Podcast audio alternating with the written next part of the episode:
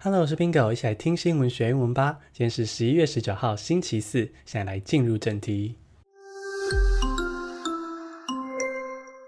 第一个单词是 go missing，G O 空格 M I S S I N G，go missing 失踪是动词片语。An F-16 fighter jet went missing over waters off eastern Taiwan。又有 F 十六战机出状况了。前阵子才传出 F 十六战机出意外，然后发生了一些遗憾。那现在呢，又有 F 十六战机在台湾东部外海失踪。那这个失踪就是 go missing。第二个单词是 drawdown，D R A W D O W N，drawdown 缩小规模是名词。The drawdown in Afghanistan and Iraq worries some military leaders. 川普不久后就要卸任了。那在卸任前呢，他动作频频，好像是要干扰下一任总统拜登。那其中一个干扰动作呢，就是他要缩减派驻在阿富汗跟伊拉克的美军规模。那这引来美国国内很多人的反弹，甚至包括跟川普同党的政治人物都觉得反弹，认为说这个缩减军队的时机不对，然后呢，对国家安全有危险。那这个缩减规模就是 draw down。下一个单词，我们来看为什么川普政府会一直想要撤军呢？第三个单词是 withdraw，W I T H D R A W，withdraw 撤退是动词。The U.S. started withdrawing its troops from Afghanistan in February this year. 川普在当初上任之后就一直觉得说，哎，为什么美国要当世界警察？我们顾好自己家里的事就好啦，顾好美国的利益就好了。那美国军人呢，赶快回来平平安安的休息吧。川普的立场一直是这样。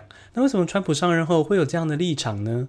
关键可能是石油。因为在川普之前的几任总统期间啊，美国都还非常需要中东的石油，所以美其名呢是派军队到中东去打击恐怖组织，但说不定其实是为了控制石油产区。那美国现在本土有产石油啦，会有这个新的技术页岩油，所以呢就不用依赖中东的石油了。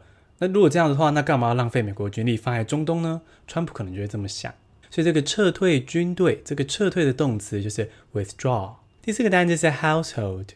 H O U S E H O L D household 同屋檐下的人是名词。Health officials encourage families to consider virtual gatherings instead of in-person events with multiple households。很快就要进入欧美的感恩节跟圣诞节了，这对欧美人民来说是美好的节日嘛，会四处旅游啊，造访亲友的家里。 但是这在疫情的状况下，等于是会加速武汉肺炎的传染，所以呢，卫生相关的官员就建议大家说，哎，要不要试着改成在线上团聚啊？哦，就是透过视讯聚会，不要去造访亲友的家中。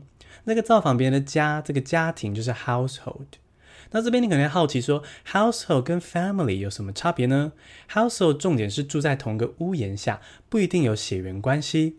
A family 呢，则是有血缘关系，不过啊，也不一定住在同个屋檐下哦。比如说，有可能爸妈住在纽约，呃，小孩住在台北，哦，这样子也是个 family。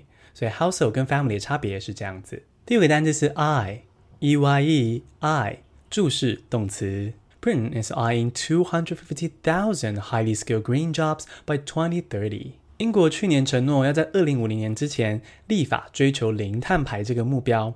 那追求这个目标要这么环保可不容易，就有很多的变革。那变革就会有新的产业啊，新的工作出现。